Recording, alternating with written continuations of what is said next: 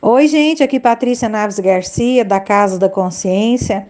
O nosso tema hoje do Sistemicamente Falando é o que, que eu faço com o meu passado. Tem uma fala do Bert que fala que nós precisamos fazer as pazes com esse passado. E aí as pessoas perguntam como é que eu faço isso?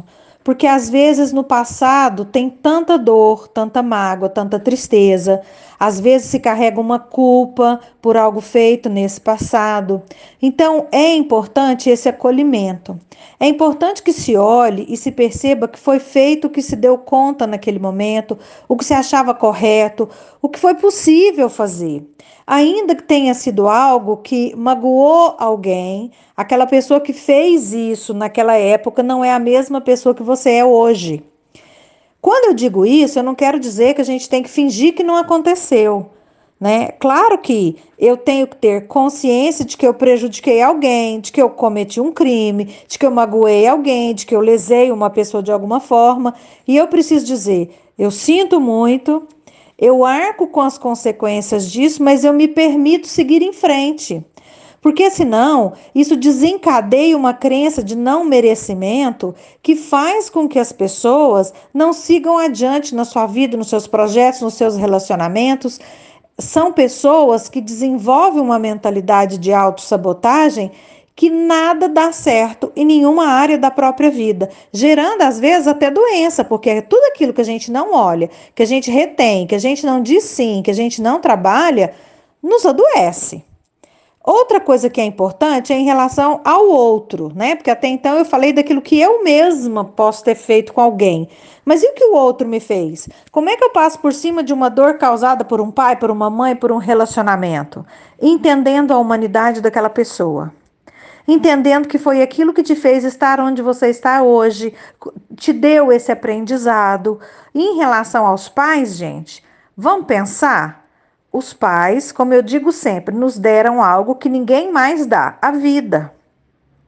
Então nós temos que entender que eles fizeram o que eles deram conta. Existe um movimento que chama contratos de relacionamento. Então, o que, que acontece? Existe um contrato. Eu vou até aqui nesse relacionamento.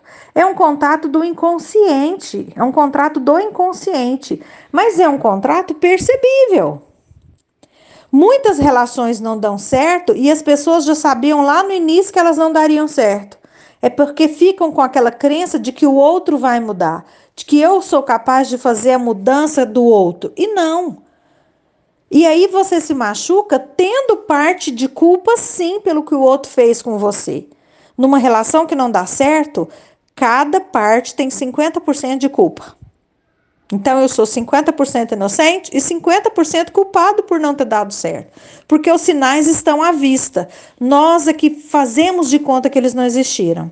E aí isso está no nosso passado. Como é que hoje eu me desvinculo disso? Olhando, dizendo sim, fazendo movimentos de acolhimento, fazendo movimentos para reverter essa sensação, como no caso, por exemplo, do amor interrompido, fazendo movimentos para que você consiga perceber a sua humanidade, a humanidade do outro e seguir a partir dali.